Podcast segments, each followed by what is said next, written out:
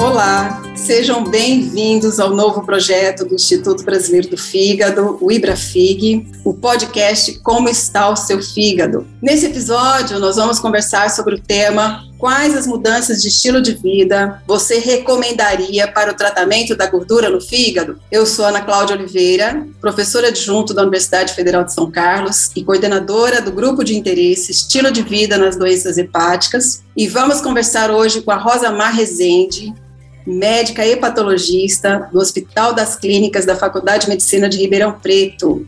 Nós vamos falar então sobre a gordura no fígado ou esteatose hepática, tão importante hoje na nossa rotina, nos nossos consultórios, acometendo aí cerca de 30% da população e sabidamente uma doença que tem um risco de progressão para as formas mais avançadas de doença, podendo chegar à cirrose hepática, ao câncer do fígado, e por isso nós precisamos intervir. Para tanto, Rosamar, quais as medidas de estilo de vida você recomendaria no tratamento da gordura no fígado?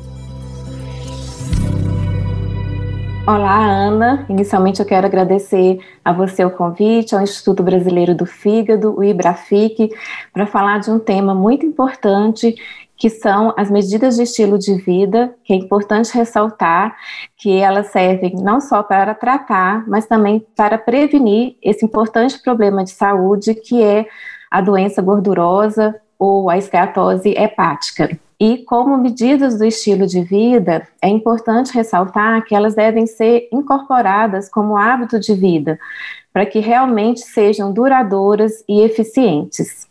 E a primeira medida que eu gostaria de recomendar está relacionado à alimentação. A alimentação ideal, ela deve ser mais natural, ou seja, menos industrializada, com menos alimentos processados, ultraprocessados, que são os alimentos ricos em açúcares, em frutose, que estão presentes em refrigerantes, em suco de fruta de caixinha, em biscoitos recheados, e também os alimentos ricos em gorduras saturadas, que é uma gordura ruim, também deve ser evitada, que são os salgadinhos, lanches, os hambúrgueres, ou seja, a restrição é, de calorias na dieta é importante, mas a qualidade dos alimentos também é extremamente importante para tratar essa gordura do fígado.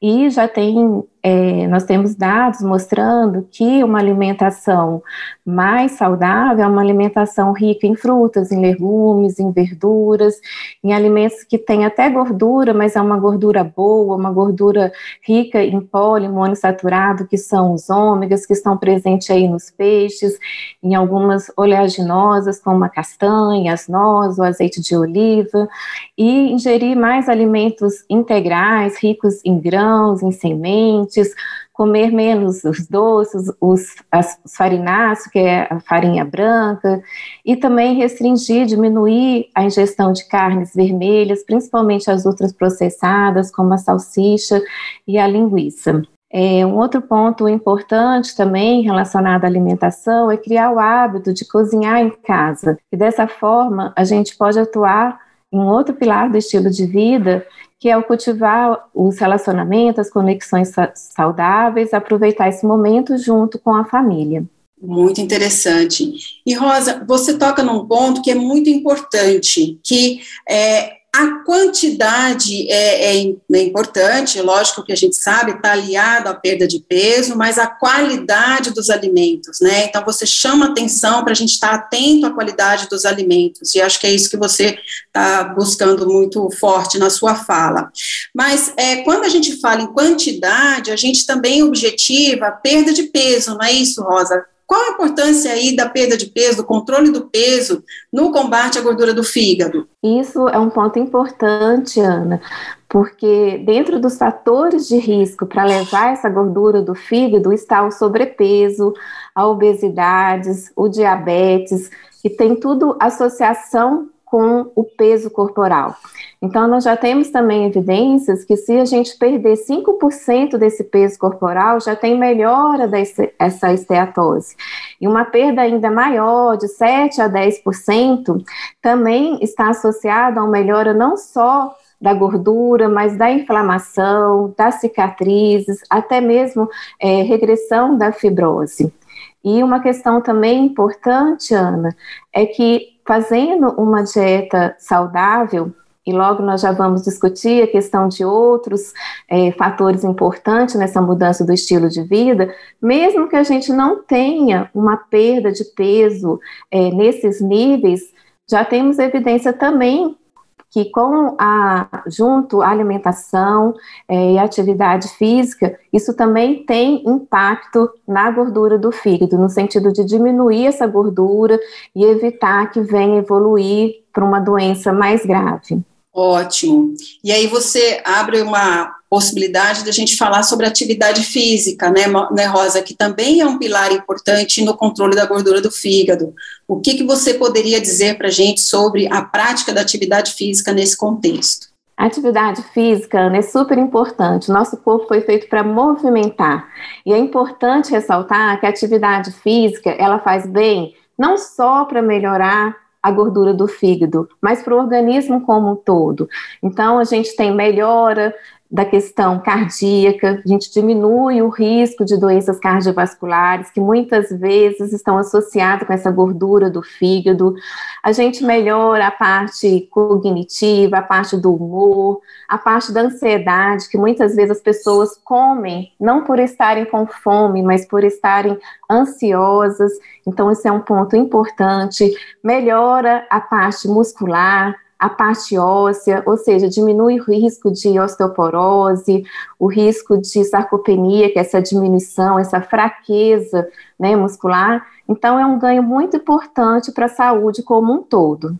Muito interessante, Rosa. E tem alguma atividade física que é melhor do que a outra? O que, que você pode dizer com relação a isso? Ah, isso é uma outra questão muito importante, porque a gente tem que individualizar. A gente tem que oferecer uma atividade física que realmente vá trazer um prazer para cada pessoa que está iniciando essa atividade física, para que dessa forma seja realmente duradoura, que não seja só assim, um passo de mágica vai fazer um pouquinho de atividade física e não continua.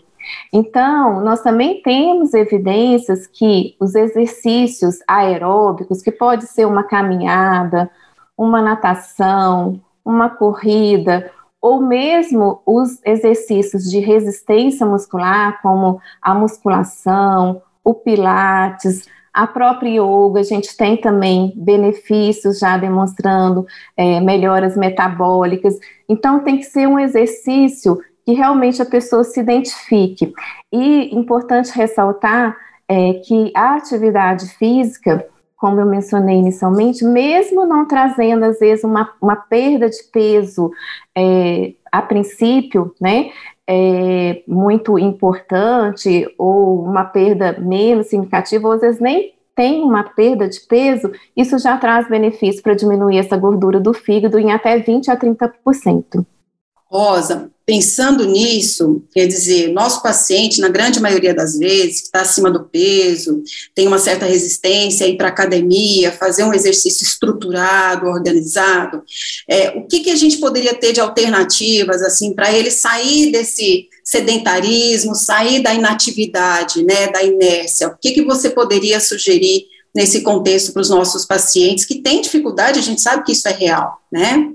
Isso é um ponto muito importante, Ana, que você colocou, né, a questão de academia, né, muitas vezes as pessoas falam assim, ah, eu não quero fazer exercício porque eu não gosto de ir na academia, né, e a gente não precisa necessariamente ir numa academia, é, por exemplo, hoje a gente tem um acesso, né, com a internet, eu acho que a, que a pandemia mostrou muito isso também para gente, de começar a fazer as atividades físicas mais ao ar livre, por exemplo, vai andar de bicicleta, ou vai fazer uma zumba. Ah, como que eu vou guiar uma dança de zumba? A gente tem vários programas, né, é, pela internet que pode auxiliar. É, e é importante também porque novamente, né, em que relação à atividade física, você pode trazer os seus familiares em conjunto fazer, né, para fazer essa atividade, né? Então, numa caminhada, você pode chamar é, alguém da família para ir junto, enfim. E uma outra coisa importante, a questão do combate ao sedentarismo, são questões mínimas do dia a dia que nós podemos fazer. Por exemplo, É, às vezes a gente está, nós estamos num shopping, né? Tem uma escada rolante, tem a escada fixa, procurar usar mais a escada fixa, é, vai trabalhar, né? Não é possível muitas vezes ir a pé ou ir de bicicleta, mas pode estacionar o carro um pouco mais longe de onde que você tem que ir, né? E, então, isso são é, questões do dia a dia que a gente pode incorporar dentro da nossa rotina. Que legal, Rosa. Você vê que é fazer pouco, mas ter constância também, né? Fazer, ter, ter a, a, determinação de ter um pouquinho cada dia e vai aumentando à medida que você está confortável naquele, naquele exercício, naquela atividade física que você se propõe. Muito bom, muito bom, Rosa. É, teria algum outro pilar que você gostaria de ressaltar que seria importante nesse manejo do paciente com gordura no fígado e que poderia, de repente, atuar na resistência insulínica, melhorar essa fisiologia da doença? Então, Ana, um outro ponto importante é a questão do sono.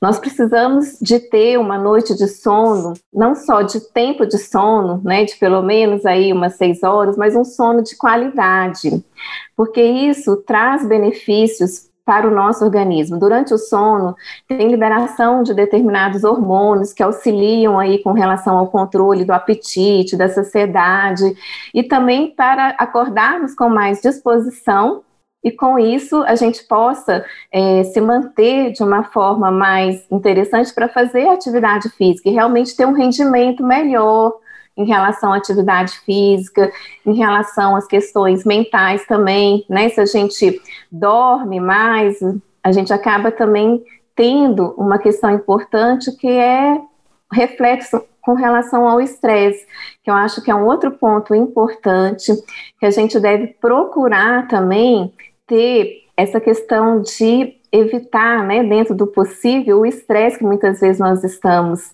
no dia a dia e aí cada um tem uma fórmula, né? Um jeito de conseguir melhorar essa questão do estresse, às vezes com uma meditação, com a leitura de um livro, ou assistindo um filme, ou seja, fazendo questões que, que possam trazer um, prazer, né? E com isso um controle melhor com relação ao estresse. Interessante, Rosa. Quem diria que o sono teria todo esse papel na nossa vida, no, no manejo metabólico, né, dessas doenças, principalmente no nosso caso, doença relacionada ao fígado. Preciosíssimas as suas informações. Rosa, tem uma pergunta que não quer calar. Pessoa com gordura no fígado pode fazer uso de bebida alcoólica? O que, que você teria a dizer sobre isso? Sim, então, essa questão do álcool, né? é uma questão muito questionada pelos pacientes, né, a nós médicos. O que nós temos de evidência é que as pessoas com uma doença hepática mais avançada, que já tenha cirrose no fígado, devem com certeza não, não fazer uso do álcool, porque o álcool é um fator de risco para a evolução do câncer de fígado. E a pessoa que só tem a gordura, muitas vezes ela tem também uma gordura associada à inflamação.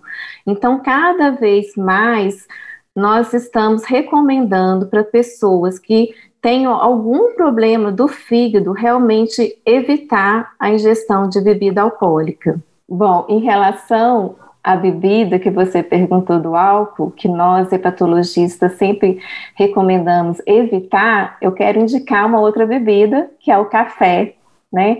O café é, temos dados, né, evidências científicas que o café melhora a gordura do fígado, pode melhorar a fibrose, inclusive pode diminuir o risco de câncer de fígado. Então, tomar aí duas ou três copos de café ao dia é uma questão é, importante, o fígado agradece. Muito bom, isso é importante, essa fala. E Rosa, você veja que na, nas suas respostas, é, mais de uma vez você coloca a questão do manejo do estresse, né?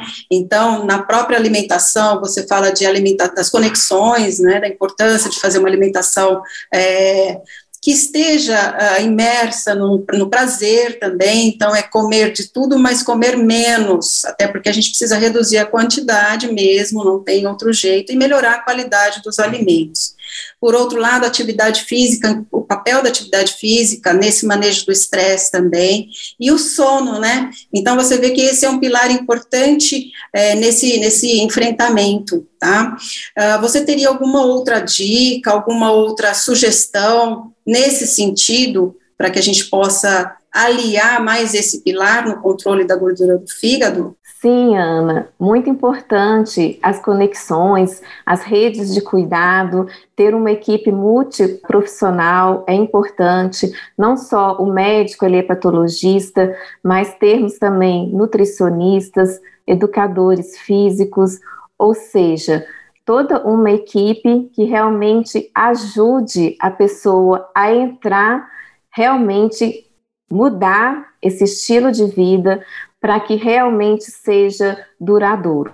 Eu gostaria assim de finalizar dizendo que nunca é tarde para começar ou para recomeçar, que muitas vezes as pessoas começam essa mudança, mas não continuam. E é sempre há tempo para continuar. Nós sempre temos que buscar essas medidas do estilo de vida que realmente seja uma constante em nossa vida, ou seja, que seja uma rotina dentro de tantas outras rotinas que temos em nossas vidas. Excelente fala, Rosa. Eu acho que você finaliza com, com brilhantismo aí, né? É uma doença complexa, é uma doença multifatorial. O tratamento ele tem que ser individualizado, né? Nem todo paciente é igual, então ele tem que ser individualizado, personalizado, eu diria, e que a gente possa contar com essa rede de apoio no sentido de trazer o melhor para o paciente. Muito bom, Rosa, muito obrigada por sua participação aqui nesse podcast. Você acabou de ouvir, então, mais um episódio do Como Está o Seu Fígado, podcast do IbraFig. Todas as edições estão disponíveis no site da ibrafig.org.br e também nas principais plataformas de streaming. Nos encontraremos no próximo episódio e até lá!